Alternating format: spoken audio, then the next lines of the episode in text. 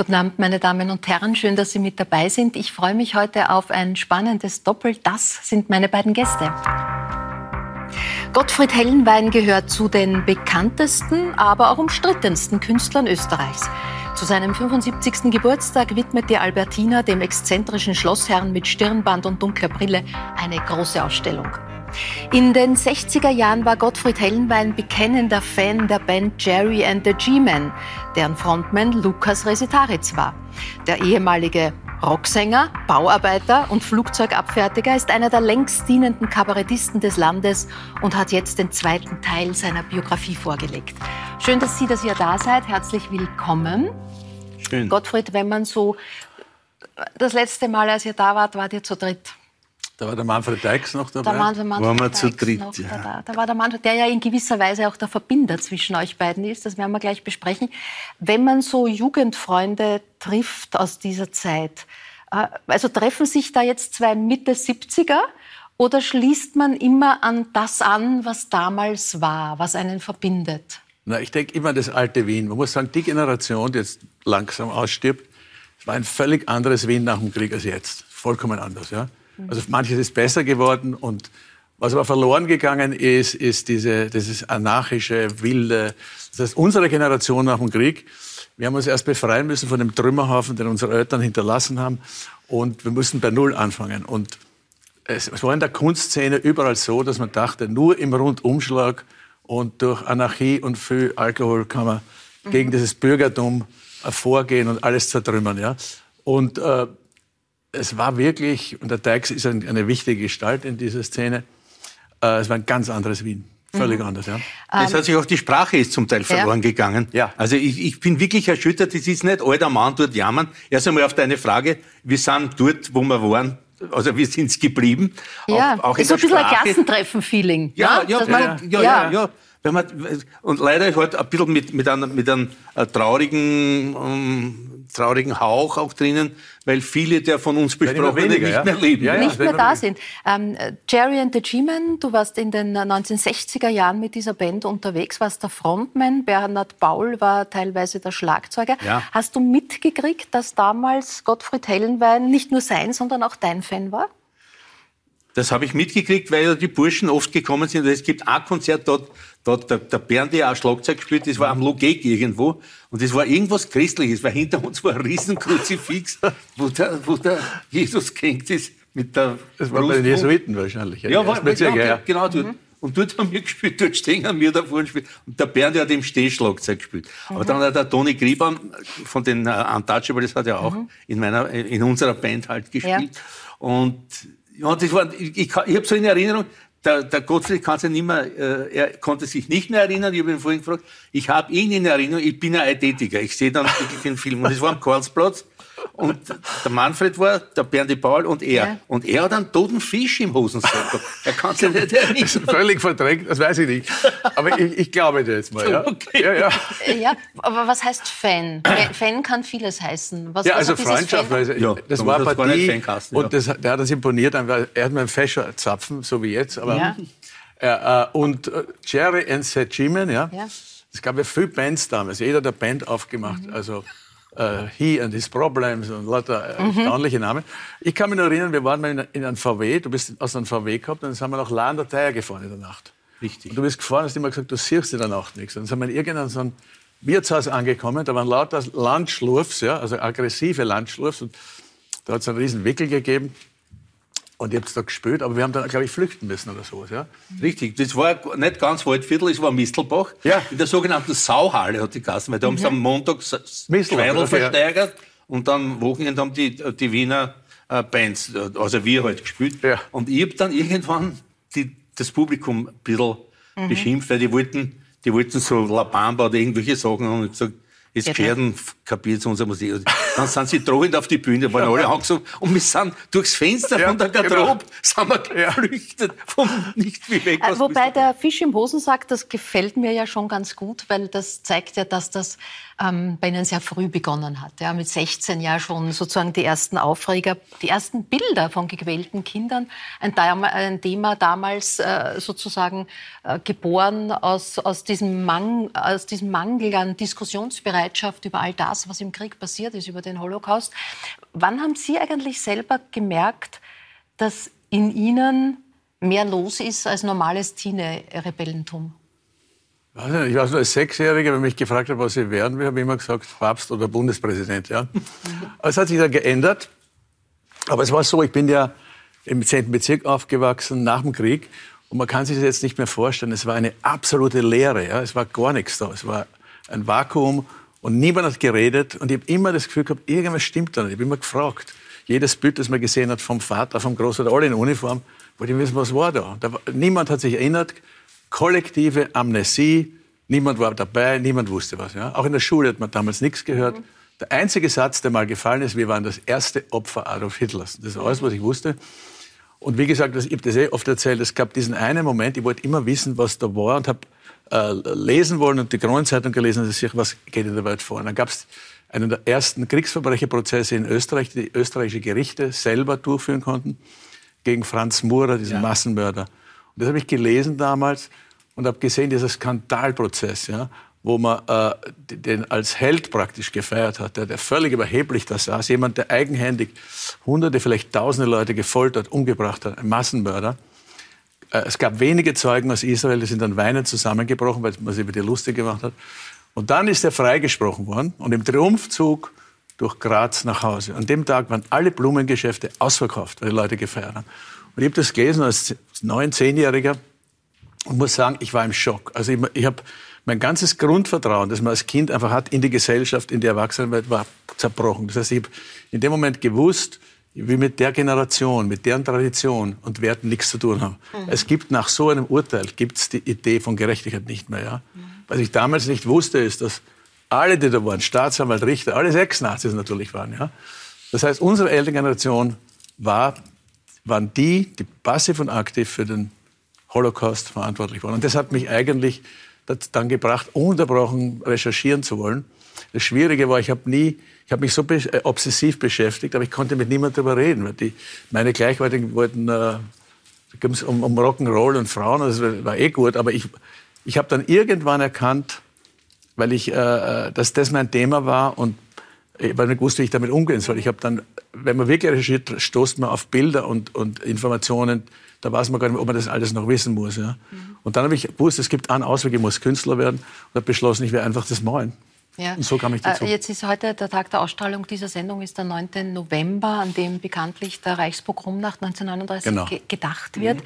Ähm, gerade jetzt in einer verrückt gewordenen Welt, in der die Worte von nie wieder plötzlich eine neue Bedeutung äh, bekommen. Wie wichtig ist es gerade jetzt, dieses Bewusstsein für Geschichte zu haben? Und das wie geht es ja. dem mit diesem Geschichtsvergessenheit zurzeit? Das ist ein Riesenthema. Das ist auch diese, diese Schlamperei in der Bildung und Ausbildung der Menschen, dass äh, auf diese Geschichten, die bei uns verdrängt wurden, die in der Schule nicht vorkommen sind. Es war schrecklich. Österreicher haben auf Österreicher geschossen, 34er Jahr, und dann der Wiederaufbau. Und dazwischen war ein Vakuum. Obwohl bei uns wir in, äh, am Humboldtplatz gewohnt, auch im Center. Center ist eine Quelle von sehr vielen kreativen Menschen, sowohl am satirischen, auch auf, am, am bildenden Kunstsektor. Und der Nachbar, ein gewisser Herr Stummer, der hat so knarzerte Schuhe gehabt und ist, und ich, wir waren im Kabinett, der Willi und ich, mit Gangfenster. Mhm. Und der Stumme ist ihm mit seinem Bock dort durchgegangen und hat geschrien, angesoffen, Krawatten raus. Und ich immer gesagt, der, der schießt dort. Also wenn es ein paar Jahre früher gewesen wäre, mhm. hätte er eh geschossen auf uns, auf die Krawatten, die da drin waren. Und das ist so, das ist so verdrängt worden, das ist so tabuisiert worden. Auch bei mir war es so, nicht viel später, aber auch sehr bald, dass ich mich damit befasst habe, weil es zu wenig vorgekommen ist. Und da komme ich jetzt auf de deine Frage zurück. Das sind Bildungslücken, die enormes Ausmaß haben. Es ist nicht so, dass man sagt, die Jungen interessieren sich nicht dafür. Es sagt dann ja. Man muss es ja auch so erzählen und daher Gottfried Hellwein. Man muss es auch drastisch erzählen, ob das jetzt ein Bild ist oder ob das eine Beschreibung ist, ob das eine Satire ist. In meinen ersten Programmen gibt es das Lied Der alte Nazi kehrt zurück und diese Geschichten. Und das gehört immer wieder thematisiert, weil das gesagt wird, das ist schon Fahrt, jetzt muss einmal Schluss sein. Na schauen wir, was ist jetzt? Ist das genau. jetzt Fahrt, was jetzt ist? Ja, ja. Hallo? Ja. Was ist da? Ja, ja. Ähm, Sie haben vorher gesagt, Sie konnten mit niemandem reden drüber.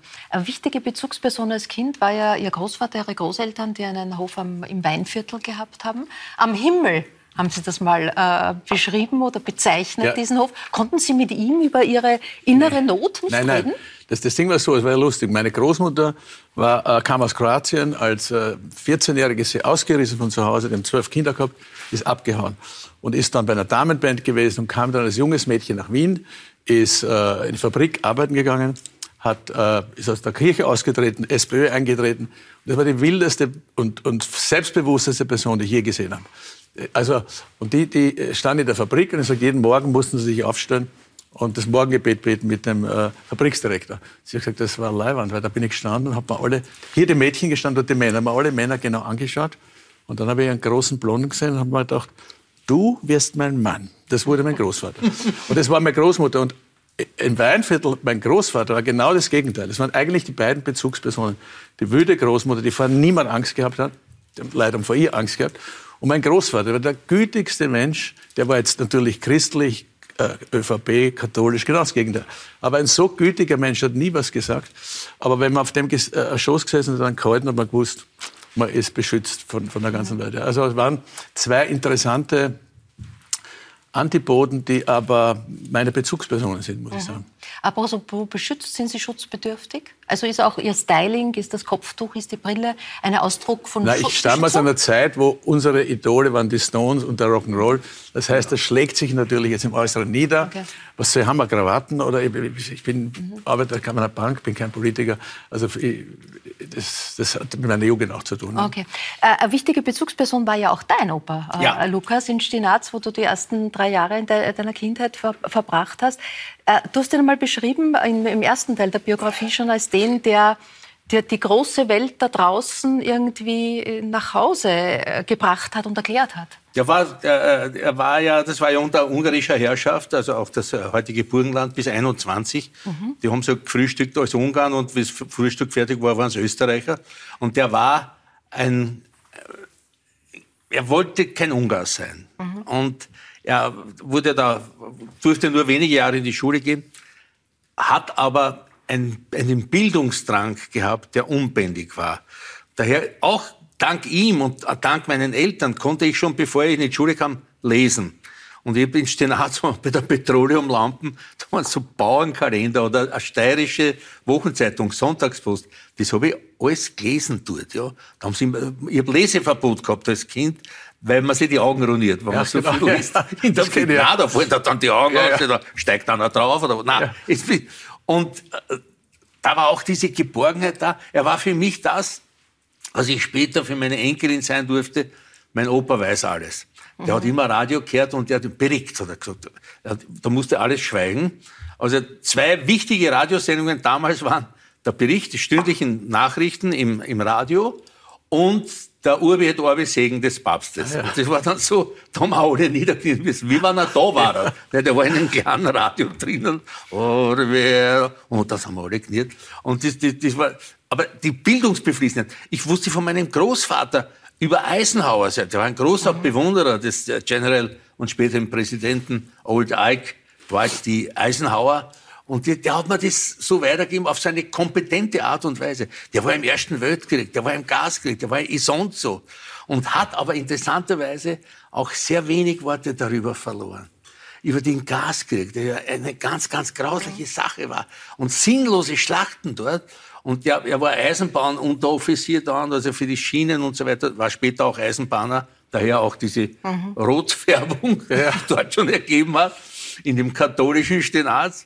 Äh, aber ein ehrenhafter Mann und die, und die streut auf einen aus. Und da kommt auch, ich, ich war sehr gerührt, wie du das gesagt hast, der hat mich ja nie körperlich, aber er, es, es war eine Geborgenheit. Nur ein Beispiel, mhm. der hat immer Stiefel gehabt, war damals so, und äh, also ein Buschmesser, wenn wir in den Wald gegangen sind. Spraxel hat das fast den Jatsch gekassen. So zum kleines äh, Astwerk wegzuhaken. Und ich wollte auch sowas haben. Und sein, sein Freund war auch Veteran des Ersten Weltkriegs und Schuster, Turme, Thomas. Und der hat mir nach Maß Stiefel gemacht und ich durfte in der Seite ein Messer stecken haben. Uh. Und bin neben meinem Groß...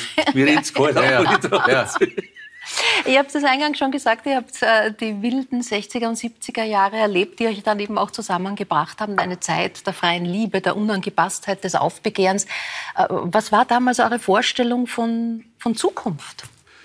Also meine Erinnerung hat man nicht so sehr an Zukunft, sondern an die Gegenwart gedacht. Mhm. Ja, das heißt, wir waren in Kaffeehäusern, in Beiseln, den ganzen Tag ist man gesessen, hat geredet. Und das hat der Fuchs hatte mal richtig gesagt, man konnte nie, nirgendwo auf der Welt kann man äh, so gut leben, äh, auf so hohem Niveau, mittellos sein. Ja? Mhm. Also als wenn man, wenn man völlig neger ist, man kann wir sind mit dem Taxi das nächste Café ausgefahren, das nächste, hier und da mal Zeichnung gemacht und, und also wir haben einfach nichts gebraucht.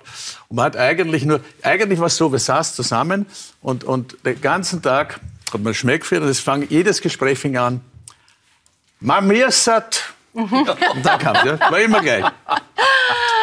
Und äh, äh, ja, es war, es war eine wirklich wilde anarchistische Zeit. Es, war viel, es ist wahnsinnig viel Blödsinn gemacht worden und Wahnsinn, aber es war ein Biotop von so viel Kreativität. Ja? Da kommt Artmann, AC Artmanns Schwarze Tinten und der Wolfgang Bauer und der Handke mit der Publikumsbeschimpfung. Also alles war ein, ein, ein wie soll man, ästhetischer Aufstand gegen unsere Elterngeneration und deren, was die uns hinterlassen haben. Mhm. Ja. Ähm, was war das dann für ein Gefühl, als Sie das erste Mal, ich weiß gar nicht, ob Sie es erinnern, in Ihrem Leben, für ein Bild, das Sie gemacht haben, auch Geld bekommen haben? Es war ganz einfach. Wir, äh, wir haben an Geld nie gedacht. Das ist anders als heute, wo wir völlig geschluckt sind von einem kapitalistischen System und es geht immer um Investment. Geld haben wir, das Wort ist nie verwendet worden. Das war was Schmutziges, das war spießig. Ja. Aber es war so, ich, ich, habe nie vorgehabt zu verkaufen. Immer Leute gefragt, kommen auf die Akademie, äh, Galeristen, die würden mich gerne ausstellen. Ich habe gesagt, nein, interessiert mich nicht. Und es war für mich klar, das, das mache ich nicht zum Verkaufen, das hat einen völlig anderen Zweck. Und eines Tages läutet es bei mir, an der Tür steht ein Mann draußen im Steirerhut und sagt, ich möchte von Ihnen ein Bild kaufen. Ich sage, aber die sind nicht zum Verkaufen. Er hat gesagt, schauen Sie, nimm der Backel 1000 aus, ich, hab, ich will ein Bild haben. Und äh, habe ich nachgedacht, ich weiß gar nicht, was ich verlange, was das kosten soll. Und ich mache einen hohen Preis, dass ich weggehe und habe irgendwas gesagt, ein paar tausend Schilling. Und er hat gezahlt. Und dann habe ich einen Haufen Geld, ich wusste gar nicht, was ich machen soll damit. Da habe ich alle Freunde angerufen und in einigen Nächten war das alles wieder weg. Ja. Also es war, wir waren äh, naiv und unschuldig. Hast du dir einen frühen Hellenwein gesichert? Nein. Aber ich habe ihn gemalt. Ihr habt mich gemalt. Ich habe ihn gemalt, ja. Für den äh, Rennbahn-Express. Rennbahn-Express. Ja. Ja. Äh, ja. Als Vorschlag, also als, als, als, als Kotter mit der Lederjacken und als Fashion äh, Action Hero, das er gestanden hat. Genau. Du hast nach der Grafen gegriffen, ja. Das war Centerfold ja. vom, vom Rennbahn Express wo sonst im, im Centerfold waren ja im Playboy nackerte Frauen. Ja, ja. ja. war das der Was Majakottan. Sexy, ja, Daris als Majakottan, über den wir noch ausführlich dann gleich reden. Äh, die, der Rettungsanker in dieser Zeit war die amerikanische Kultur. Ja. Sein, einer seiner das. Kinder heißt Ali Elvis, das sagt schon alles. Was waren die Idole damals der Zeit? Für mich war es, äh, ich muss es über, über, über Schreimsen sozusagen ja. beschreiben. Äh, im Humboldt-Park waren die Halbstarken, die ja ein bisschen älter waren als ich, und die haben so Stutzi-Platten, äh, äh, Batterieplattenspieler gehabt. Ja. Oder Hornifon. Ja, und haben ja, dort Singles aufgelegt. Und ich kann mich erinnern, die haben an einem Abend, die haben nur eine Platten mitgehabt. Und da haben sie High School Confidential so lang gespielt, bis die Nadel abgebrochen ist oder die durchgeschert war. Und das war für mich, das war für, das war für uns, das war eine völlig andere Welt. Ja. A Little Richard. Ja, und dann die Stones. Das, wir reden es heute noch kalt Ein unglaubliches Das war eine Befreiung. Ja. Genau, ja, ja. Also es war wirklich, ging mir auch so. Weil es verboten war überall in Österreich. Das kommt noch dazu, ja. ja. ja. Und äh, bei mir war es das erste Mal, fünf Jahre war äh, mein erstes Mickey Mouse Heft. Ja. Und vorher habe ich das Gefühl, ich lebe in der Hölle. Dann mache ich das Heft auf. Und es war wirklich so. Das klingt übertrieben, aber es war so. Es war wie wenn ich in eine dreidimensionale Welt gehe, wo alles bunt ist, farbig, sich bewegt. Und plötzlich habe ich gewusst, das Leben hat einen Sinn. Also Entenhausen wurde zum Schlaraffenland. Ja, das war das, äh, das himmlische Jerusalem. Aber was ja. interessant ist, der, der, der Bundespräsident hat mir jetzt gratuliert, schriftlich zum Geburtstag, und hat gesagt, von Donaldist zu Donaldist. Ja? Mhm. ja. Äh, wünsche ja. mir alles Gute. Und da äh, habe ich gesagt, was ein Glück für Österreich, dass ein Donaldist, ein Entenhausner, das höchste Amt im Staate begleitet. Wer hätte das zu träumen gewagt? Also, das gibt Anlass zu hoffen. Eine, eines Ihrer Bilder, die Pink Maus aus 2016, ist auch im Rahmen der Ausstellung in der Albertina zu ja. sehen. Ähm, zieht sich ja auch durch Ihr Werk. Äh, wie kamen Sie konkret auf die Maus in Ihren Bildern und welche Gültigkeit hat die heute noch? Na gut, die Maus, wenn Sie die anschauen, die ist erstmal ein Monster, weil sie riesig ist und dann grinst sie so falsch. Ja? Das heißt, äh, aus diesem unschuldigen Symbol, die Maus selber mich nie interessiert, weil man der Donald, aber die Maus ist ein Symbol gewesen für für Disney und das, was er geschaffen hat. Und er, er als Künstler war meiner Meinung nach ein Genie und einer der wichtigsten Künstler des 20. Jahrhunderts. Aber wenn Sie schauen, was aus dem Disney-Konzern jetzt geworden ist, ja. gerade ein 100. Monster, Geburtstag ja. gefeiert, das kein heißt, Feiertag für Sie? Und das sieht man auch, wenn man die Maus anschaut. Ja. Das heißt, so ist dieses unschuldige Amerika, von dem wir reden, ja, James Dean und äh, Elvis und alles das, was uns fasziniert hat in dieser äh, Ex-Nazi-Welt, äh, hat sich aber jetzt zu einem Monster verwandelt. Wenn Sie jetzt Amerika anschauen, sehen Sie uneingeschränkten äh, Superkapitalismus ohne, und ich lebe in Amerika das halbe Jahr, äh, ohne soziales Netz, ohne soziale mhm. Gerechtigkeit. Das heißt, wenn ich hierher komme nach Wien, ich kann es gar nicht fassen. Das ist wie ein, ein Kulturschock, und man denkt, das gibt's doch nicht. Wir waren äh, in, in, in Amerika so das System bricht gerade zusammen. Die Straßen sind überschwemmt mit Obdachlosen. Von Los Angeles haben wir wegziehen müssen, auch, unsere Freunde gehen weg. Kriminalität ist außer Kontrolle, Geschäfte werden gestürmt und geplündert. In San Francisco Straßenzüge werden liegen Leute auf der Straße mit Nadeln drinnen und sterben. Das heißt, ähm, man sieht, wenn, wenn es, und das ist wieder ein Wunder, was Wien betrifft. Ich sehe das ja, weil ich nur immer kurz herkomme. Wenn man hier immer lebt, nimmt man das so selbstverständlich und March gegeben. Das habe ich auch gemacht. Aber wenn man von außen kommt, können Sie gar nicht fassen, auf was für ein hohen Niveau mhm. wir noch leben. Ja? Und da muss ich schon sagen, diese Sozialpartnerschaft, die unsere sehr durchschnittlichen Elterngeneration zustande gebracht haben, ist ein Wunder an Realpolitik. Ja? Mhm. Das heißt, so viel soziale Sicherheit hier, so viel wie für Kultur hier gemacht wird. Es gibt kein anderes Land, das es macht. Äh, die Qualität des Essens, des Wassers. Man kann das Wasser von der Pippen trinken. In Amerika fallen sie tot um, was sie das saufen. Das ist alles vergiftet und verpestet. Auch das Essen. Ja. Was schade ist, weil das ist ein tolles Land. Ich bin nicht gegen Amerika. Ich habe viele Freunde da.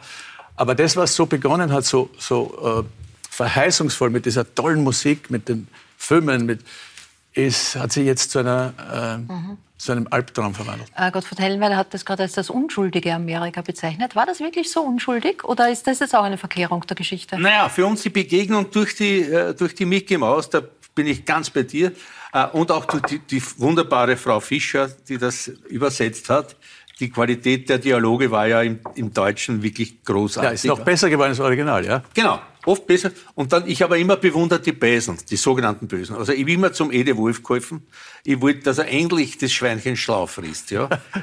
die Braven. Und das Wölfchen, das war ein Naderer, der hat den Vater vernadert, dass ihm der Vater Bär dann kaut hat mit einem Riesenbriegel. Ich bin immer zu den Büchern gehalten. Aber das war so, eine gewisse Dialektik hat man dort auch gelernt. Ja, ja. Über das Mickey Maus ja. Ich will den nicht so hochgreifen, aber das war so, man war in einer Art von Philosophie dort auch geborgen. Ja, ja. Und da hat auch die Übersetzerin eine große Erika Rolle. Fuchs war die große. Erika Fuchs. War eine, also der weibliche Goethe, muss man sagen, ja. des 20. Jahrhunderts.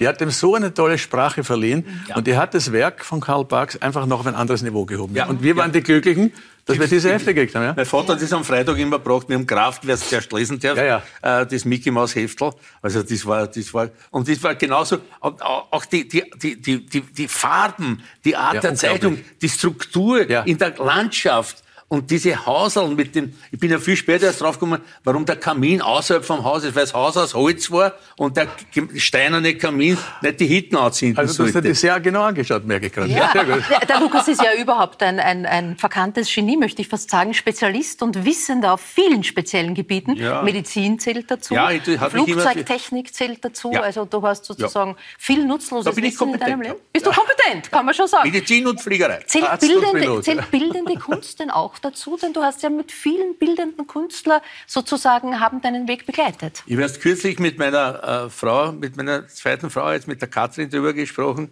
äh, dass ich bei der Herme gesessen bin mit Ringel Franzi und so ja. weiter.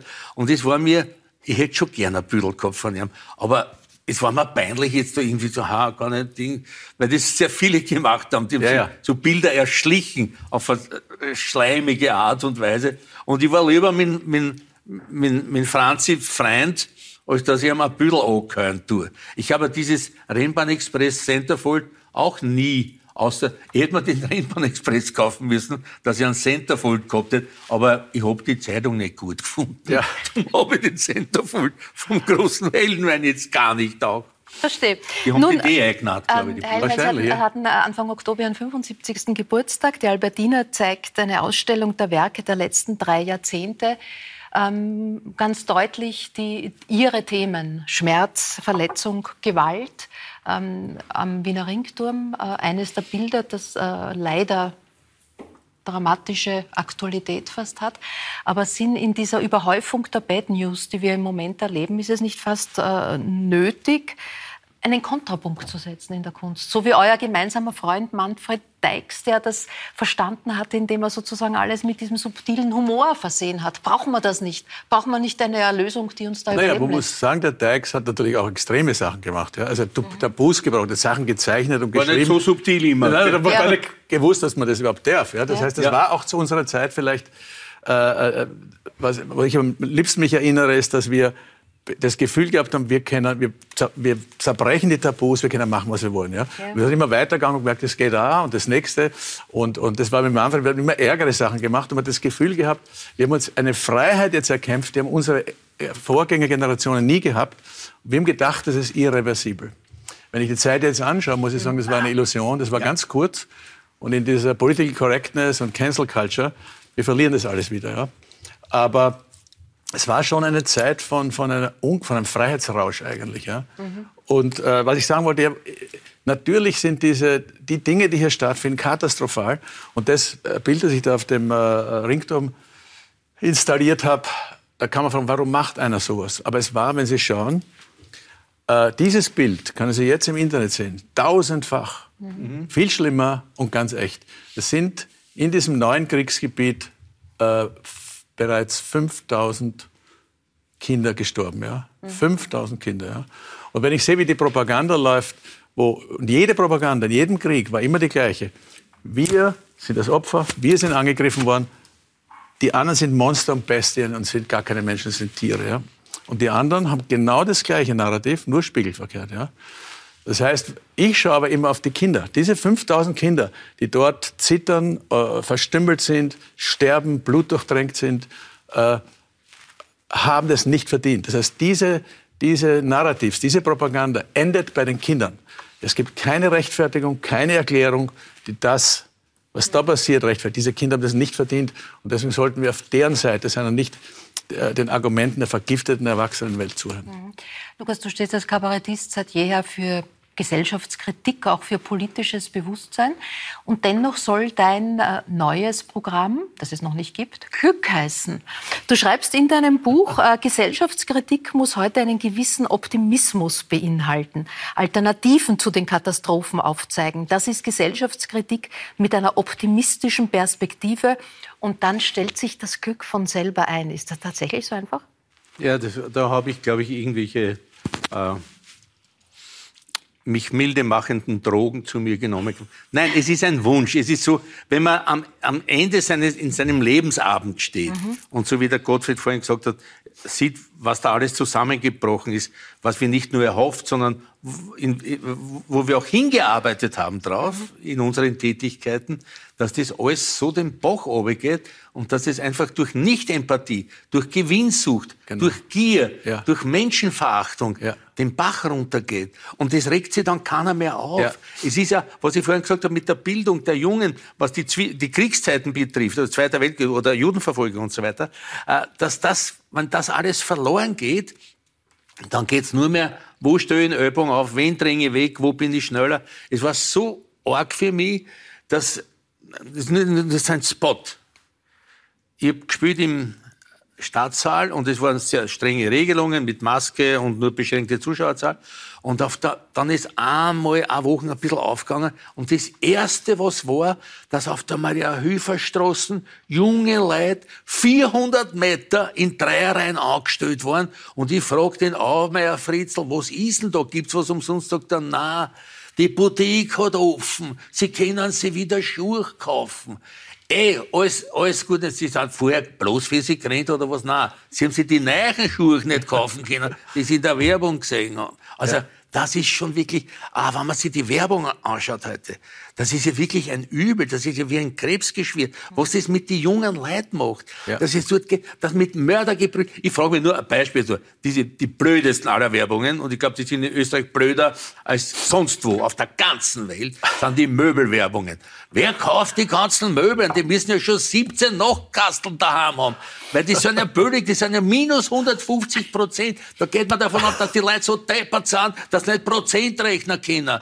Weil da, da, da geht jetzt nächstes Mal ins Möbelgeschäft so, ich krieg 300 Euro. Sagt er, wieso? Weil ich drei Nachtkasteln kaufen möchte. Und die sind minus 150 Prozent. Also jetzt kriege ich ja das Geld und das Nachtkastel. Ich hau's aber dann gleich weg. Ja. Also es, es ist wirklich, wo, wo, wo sind wir da hineingeraten, wo das dann die Wertigkeiten plötzlich werden? Das sind keine Wertigkeiten. Ja. ja, aber wie geht das jetzt mit dem Glück? Äh, was macht Sie resilient? Was lässt euch ja, über, sagen, überleben in dieser, in dieser Zeit? Mhm. Äh, das ist ein, äh, eigentlich ein wichtiges Argument ein wichtiges Wort, das Glück. Ja? Mhm. Weil wenn man auf die Schattenseiten, auf das Grauenhafte, das was ja immer präsent war in der Menschheit, manchmal wird es ein bisschen mehr wie ja. jetzt, und manchmal schaut es aus, als würde sich das lichten. Äh, wenn man sich damit sehr beschäftigt, muss man unbedingt auch die andere Seite sehen als Balance. Ja? Äh, äh, Nietzsche hat ja gesagt, wenn du zu lange den Abgrund starrst, wirst du zum Abgrund. Und das stimmt. Ja? Das heißt, gerade wenn man sich so beschäftigt, braucht man als Gegenpol den Glauben, äh, äh, die, die Hoffnung oder den starken Wunsch nach einer Welt, wo alles in Ordnung ist, wo es noch Empathie gibt. Und das stimmt auch mit der Empathie. Denn das, was du gerade beschrieben hast, kommt alles aus Amerika. Ich habe alles, was wir hier sehen, Jahre vor immer schon in Amerika gesehen. Und das kommt dann immer bis Amen im Gebet hier an. Und das amerikanische System, dieses superkapitalistische System, kennt keine, äh, keine Empathie, keine Moral und keine Ethik. Es gibt nur einen Wert und der heißt Profit. Genau. Ja? Und das ist, äh, wird am Ende sich selbst zerstören. Ja? Mhm. Und äh, das ist, was der Lukas sehr gut beschrieben hat. Ich, ich kenne die Werbung nicht. Erstmal bin ich nicht in Österreich, zweitens ja, habe seit 40 Jahren kein Fernsehen. Ich will Ihre Gefühle jetzt nicht verletzen, aber ich ja. tue nicht Fernsehen. Äh, das verletzt meine Gefühle gar nicht. aber äh, äh, das stimmt, ja. Äh, deswegen muss man, also wir probieren das, das ist gut, dass wir die Großväter äh, äh, erwähnt haben, ja. Die, die haben seltsamerweise eine wichtige Funktion, ja. Für mich waren die Großeltern wichtig. Die waren die wichtigsten Personen. Und jetzt sind wir selber Großväter.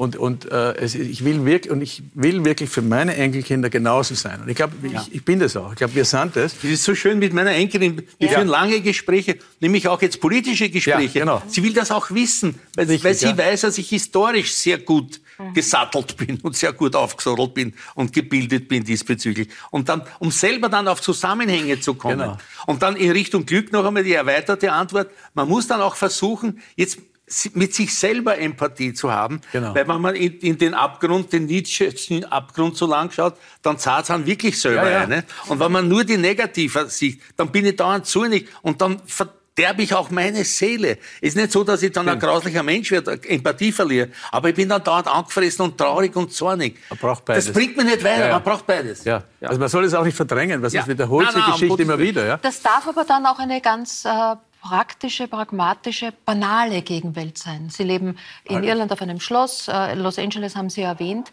Äh, auch in Niederösterreich zieht es Sie mitunter aufs Land. Gibt es ein, ein Projekt, auch da ein kreatives Zentrum zu, zu errichten? Ist es dann die Familie, mit der Sie sehr eng leben? Ist es das Grüne? Sind es die Tiere? Ist es der Spaziergang im also Wald? Ich muss sagen, es ist äh, all das. Ja. Erstmal sind es die Kinder, die Enkelkinder. Und es war bei mir immer so, ich habe äh, mich selber als Kind schlecht behandelt gefühlt von den Erwachsenen. Und, äh, und immer mir gedacht, ich bin eigentlich was Besonderes. Aber man war damals, man hat Flauschen gekriegt, ich habe falsch gesungen in der, in der Schule, hat mir der Lehrer eine, so eine Flauschen gegeben. Das hat mein Verhältnis zur Musik ein bisschen gestört. Aber ich habe mir immer geschworen, wenn ich immer Kinder habe, die dürfen alles. Ja? Und ich wär, äh, wollte nie ein Vorgesetzter sein, sondern immer nur ein Verbündeter, ein Komplize, einer, der auf ihrer Seite ist, der dann bei ein paar Sachen schon weiß, gleich sagen kann, was los ist und so. Aber die waren vollkommen frei. Meinen Kindern ich gesagt, damals in Deutschland gelebt, wenn ich nicht in die Schule gehen wollte, braucht es nicht, unterschreibe ich alles. Ja? Die wollten aber gehen, also haben wir auch recht. Auf jeden Fall waren, haben wir niemals ein Problem mit den Kindern gehabt. Das, was immer, was uns die anderen gesagt haben, ja, wenn die warten, bis die im äh, Teenager sind, dann wird es euch wundern. Wir warten immer, noch, sind alle erwachsen, haben wieder Kinder. Das war niemals ein Problem. Und Erziehung ist das Leichteste, was es gibt. Ich kann gar nicht verstehen, wie man ein Problem haben kann. Es ist so easy. Die Probleme werden von Erwachsenen gemacht, nicht von Kindern, meiner Erfahrung nach. Und so geht es meinen Enkelkindern. Und ich finde es auch fantastisch, wenn man denen von dem, was man weiß, einfach was stecken kann. Passt auf, Burschen. Ja, also als Gegenthese auch auf das schauen, was gut ist und auf ja, das, was gut war. Also auch in Erinnerungen, die du jetzt gemeinsam mit Fritz Schindlecker, Weggefährte und Freund seit Jahrzehnten, jetzt in einem zweiten Band aufgezeichnet hast, dem du äh, der Kotternzeit auch widmest, ganz stark um diesen Erinnerungen. Normalerweise müssen Künstler, damit sie große Rollen bekommen, zu einem Casting gehen. Äh, in diesem Fall war es umgekehrt. Peter Batzak und Helmut Zenker, die beiden äh, Kottern-Schöpfer und Regisseur, die leider beide schon verstorben sind, sind zu dir gekommen, um dich zu gewinnen? Was haben sie in dir gesehen, was dich für diese Rolle prädestiniert hat? Es waren meine ersten Solo-Kabarett-Programme, mhm. vermute ich, oder bin ich ziemlich, ziemlich sicher, weil das was anderes war als das herkömmliche Kabarett. Da stellt sich einer auf die Bühne, macht sich klein, indem er die Karten abreißt mhm. und dann mit der Livree auf der Bühne steht und sagt, ich bin gar nicht der, der da spielt, weil der ist gar nicht gekommen. Stellt sich heraus, er ist von der Staatspolizei verhaftet worden.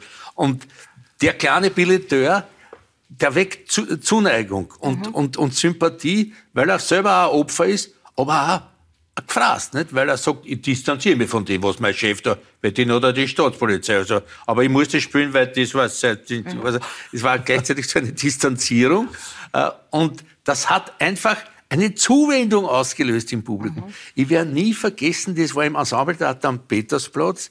Da spiele ich auch so ein kleines Opfer, oder war das eine fortgesetzte äh, Jogo-Nummer.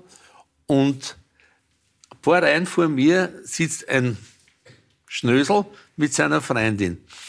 Und die Sicht ist und das, das Gefühl overwhelms her. Und sie sagt, lieb. Und der sagt, Also diese Art von Sympathie, dann horchen sie dazu. Das ist der Punkt. Der, darum ist es mir gegangen. Und beim Dieter Haspel auch schon verstorben, mhm. diese Brechtschule gehabt. Das, der Inhalt soll sich vermitteln.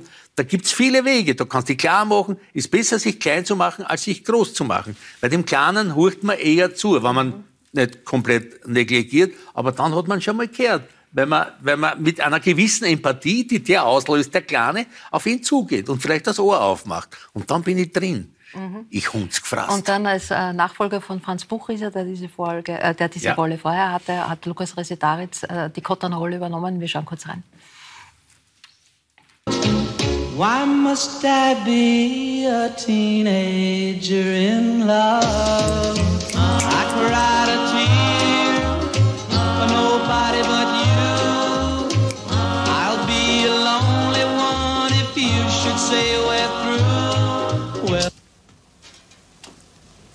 Ein Mord.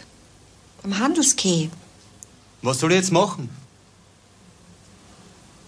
Hinfahren vielleicht. Ja.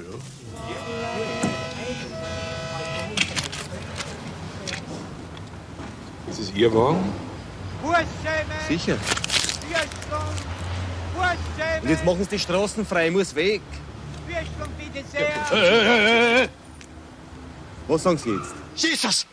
Trick 17 kennt jeder. Ihr Auto!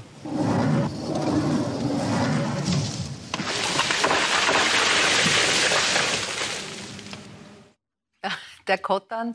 Äh, Lukas Resetaritz hat dann eine, eine neue Welle der Popularität ausgelöst, die du aber auch versucht hast zu begrenzen. Man durfte mit dem Kottern nicht, nicht deine Kabarettprogramme bewerben. Also du hast von Anfang an klar gesehen, da geschieht was. Genau. Ja.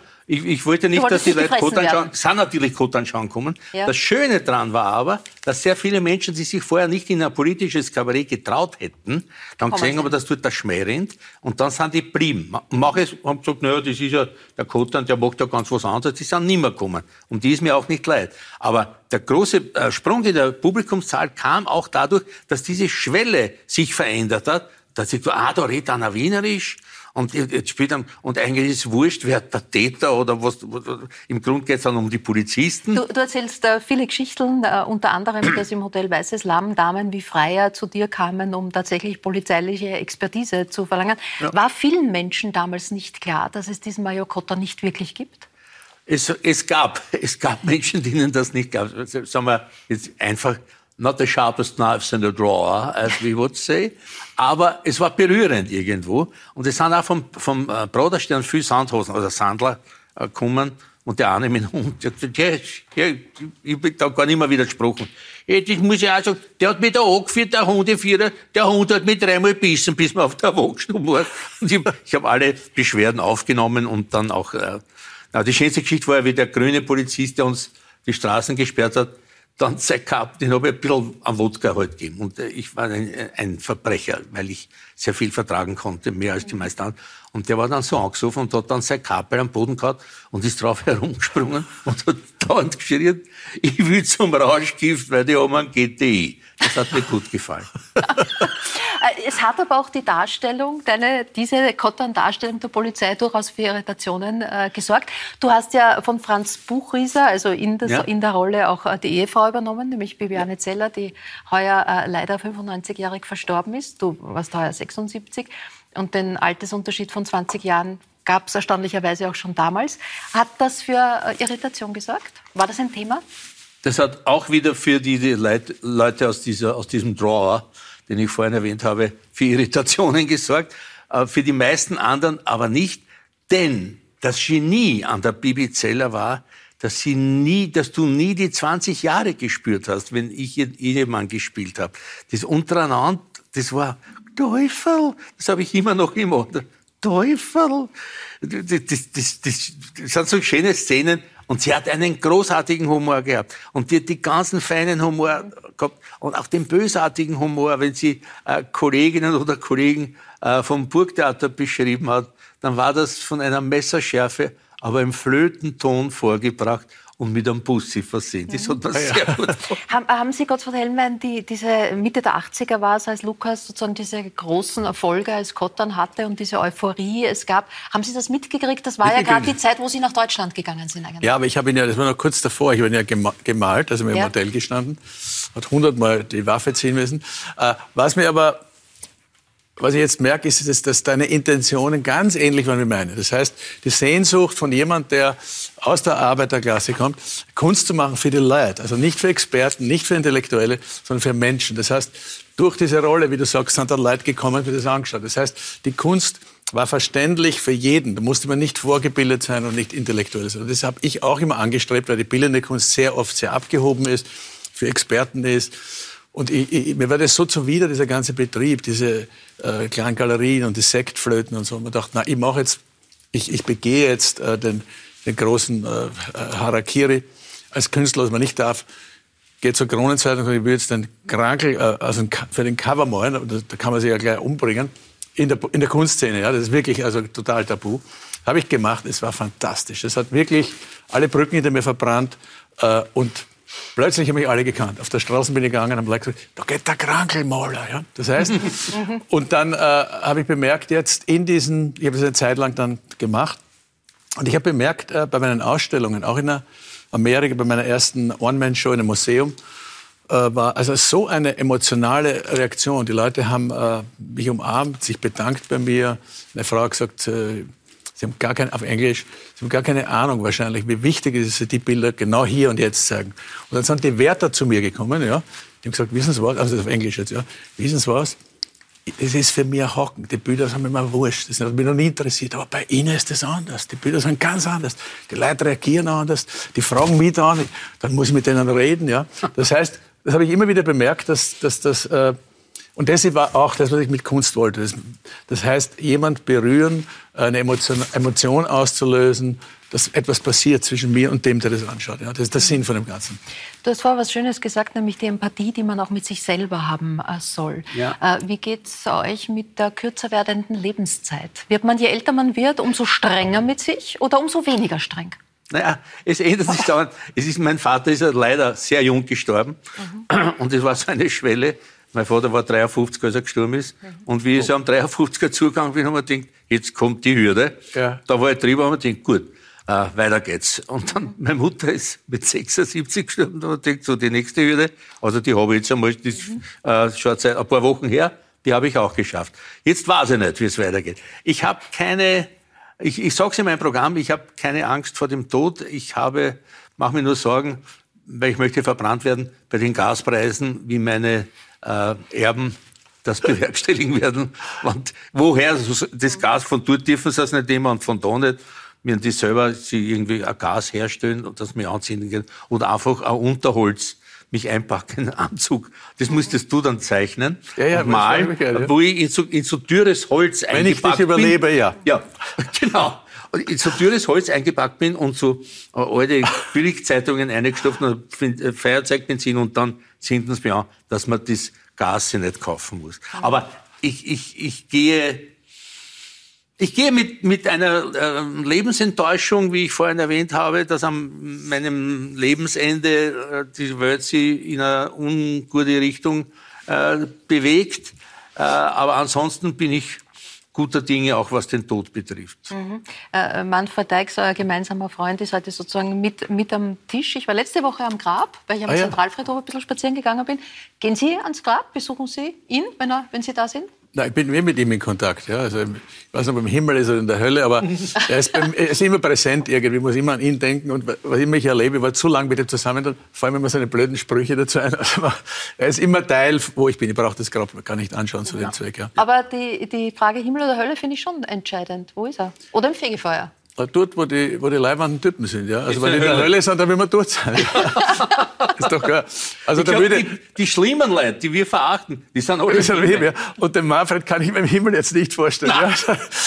Deswegen ist die Hölle wahrscheinlich in dem Fall der bessere Platz. Ja. Der bessere Platz. Der Manfred Deix hat in seinen Karikaturen ja etwas, äh, er hat sich nie ein Blatt vor den Mund genommen. Ja? Also er hat sozusagen alles. kann man sagen, ja. Sehr, sehr, sehr klar. Das, das tun Sie ja auch. Und durchaus bei vielen Themen, sehr vielseitig, egal ob Sie auch zu politischen Themen äh, sich ganz klar gegen Waffenlieferungen äh, positionieren oder sagen, Sie halten Trump für den besseren Biden.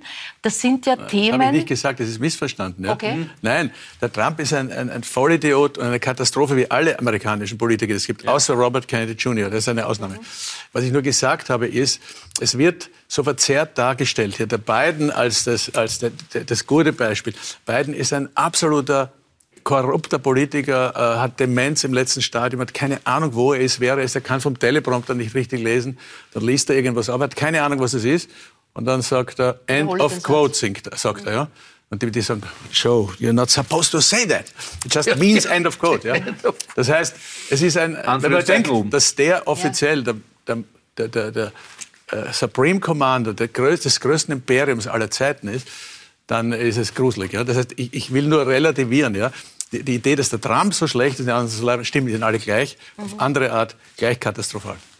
Wie wie geht's dir? Also du, du teilst auch ganz schön aus gegen Medien, gegen äh, Politik, auch in, in diesen Erzählungen, in diesem, in diesem Buch, mit, mit anderen Meinungen. Also äh, darf er, also er ist jetzt eh nicht für Trump, aber darf er für Trump sein, darf er politisch ganz anderer Meinung sein und du redest aber trotzdem mit ihm. Wie wichtig ist dieser, diese zivilisierte Diskussion, dieser auch der Streit gegebenenfalls? Und wo findet er statt? Wie, wie sehr braucht man den gerade Ja, jetzt? ja. Solange sie zivilisiert ist und solange, äh, solange sie inhaltlich getrieben ist und Ja. nicht Überschriften getrieben ist, bi- bin ich für jede Art von Diskussion und bin auch durchaus bereit, mir andere Meinungen anzuhören.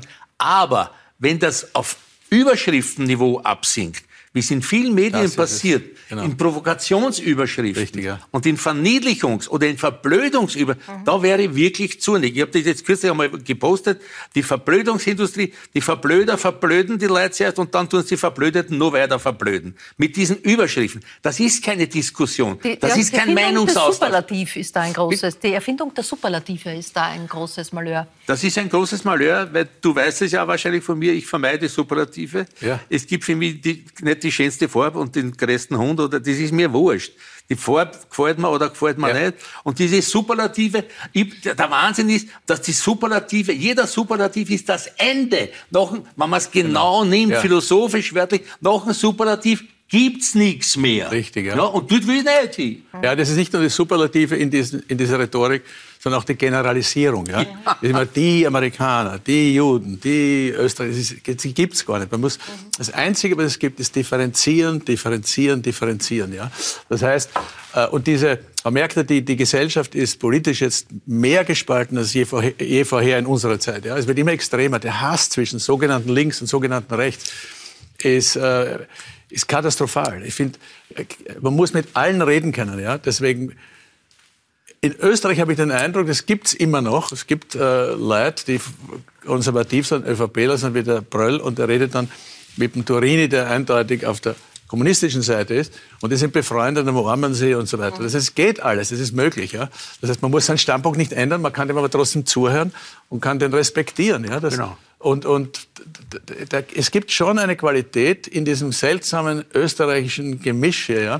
Es gibt ja viel äh, Peinliches, ja, aber es gibt auch Qualitäten, die ich hier sehe, ja, muss ich sagen. Es ist schon anders als in Deutschland und in anderen Ländern. Das merkt man mehr, wenn man in verschiedenen Ländern lebt. Wenn sie immer da sind, weiß man das nicht so. Also ich muss sagen, ich habe jetzt, wo ich herkomme, ich bin richtig eine, muss sagen, eine tiefe Liebe zu diesem Wien und Österreich und zu dieser alten Kultur. Ja. Ähm, Das merke ich schon. Ich habe einen großen Respekt vor der Stadt und auch vor dem Land Österreich. Das klingt jetzt blöd, aber das, das würde man verstehen, wenn Sie leben müssen in anderen Ländern, wo das alles überhaupt nicht so ist. Ja. Der frühere niederösterreichische Landeshauptmann Erwin Pröll, Sie haben ihn gerade kurz erwähnt, äh, hat ja auch immer wieder die, die Pläne für ein äh, Hellenwein-Museum äh, vorangetrieben. Wie steht es damit? Ja, ich habe das war das war sehr nett, ich habe mich sehr gefreut. Äh, er hat ja viele Museen gemacht für Nietzsche und so weiter und das zeigt, äh, das hat ihm nicht geholfen äh, bei seiner Basis, die haben alle durchgedreht, dass er das macht. Er hat aber das durchgekämpft, weil er hat einfach äh, für ein Teix das Museum gemacht. Das war er, er hat das gemacht. Er hat gesagt, du kriegst das Museum. Fredi hat gesagt, gut.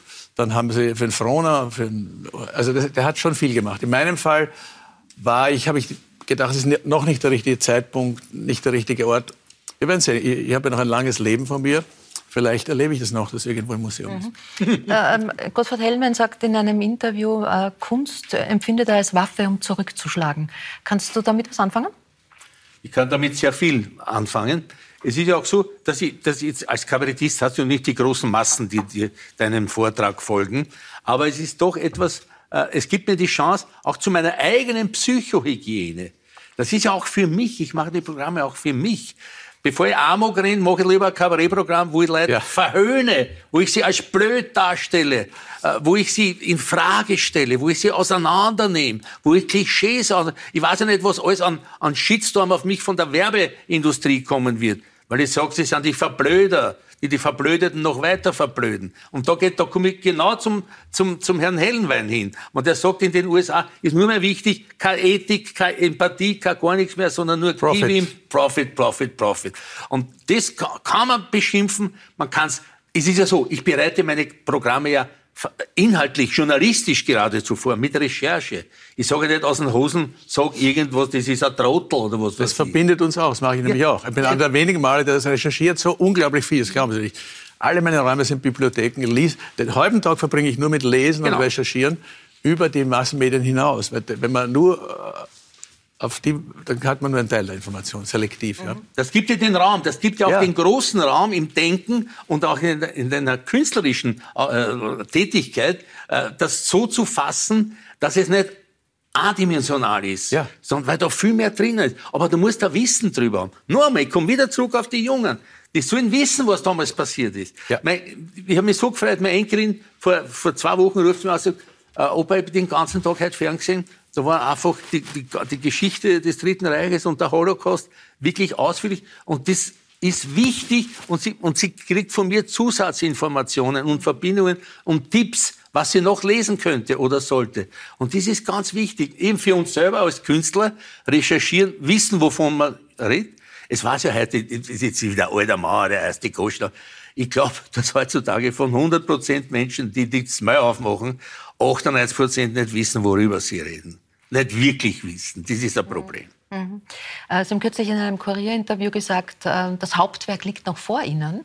Ist das Koketterie oder glauben Sie das tatsächlich? Naja, ich glaube das schon ein bisschen, weil äh, ich kann von mir nur reden. Ja. Es ist so, ich habe immer das Gefühl, irgend, ich will was mitteilen. Ja. Das, der, der Drang, etwas mitteilen zu müssen, dass es einem kommt, ist der Grund, warum ich das mache, das Ganze. Ähm, ich habe immer das Gefühl, na, das war es noch nicht, das muss noch besser werden. Das muss, ich muss radikaler werden, reduzierter, direkter, weniger Kompromisse. Und das halte ich jetzt für einen Vorteil jetzt im Alter, weil man weiß doch, die, die, die Tage sind gezählt, also es wird immer weniger. Ja? Das heißt, es hilft mir, konzentrierter zu sein, weniger Zeit zu ver, verplempern, so wie früher, und total fokussiert sein auf die, auf die wesentlichen Sachen. Ja? Ähm, und ich habe, ja, ich, ich glaube, es kommen noch ein paar bedeutende Arbeiten. Da, da fällt mir Sven Hannawald ein, der Skispringer. Der hat als erster ähm, alle vier Konkurrenzen, Wettbewerbe der Vier-Schanzentournee gewonnen und wurde nachher in einem Interview gefragt, was jetzt denn noch ein Ziel ist, weil das war so ein, ein Bruch, ein Meilenstein in der Sportgeschichte. Und der hat damals geantwortet, ähm, der perfekte Flug ist das Ziel. Gibt es den? Glaube ich nicht. Aber anstreben kann man den. Anstreben, nicht, nein. es ist immer nur ein Streben Abs- in eine ein Richtung. Absolutum gibt es Eine nicht. Motivation, die man hat. Ja. Aber den perfekten Flug gibt es nicht. Das ist wiederum ein Superlativ. Das ist dann ein Superlativ. Es gibt und kein gibt's dann. absolutes und es gibt Genau. nichts Perfektes. Genau. Aber es gibt es in unserer Imagination und es ist wichtig, dass wir das anstreben. Da werden wir ein bisschen besser. Ja. Ein bisschen weniger schlecht, ein bisschen besser. Ja.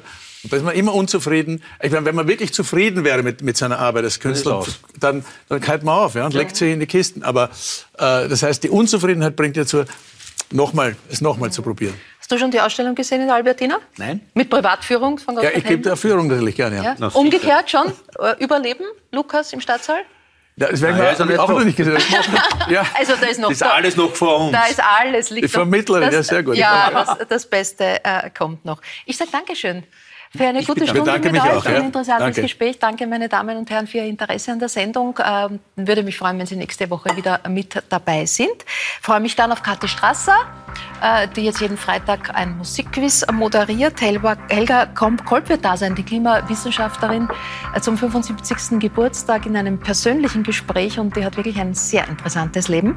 Außerdem eine Sportart, äh, der wir kaum ein Augenmerk schenken und gerade Welterfolge feiern. Das ist der Orientierungslauf. Äh, Janis Bonnek wird da sein, ein junger Mann, der gerade sehr erfolgreich ist. Und äh, warum das Helga Kromp-Kolb besonders beeindruckt, das werden wir auch besprechen. Und ich freue mich auf Herbert Lackner, äh, Journalist und Autor, der ein spannendes äh, zeithistorisches Buch geschrieben hat über den Kampf der Künstler mit der Politik. Äh, auch darüber werden wir dann nächstes Mal reden. Danke, danke, auf Wiederschauen, gute Nacht.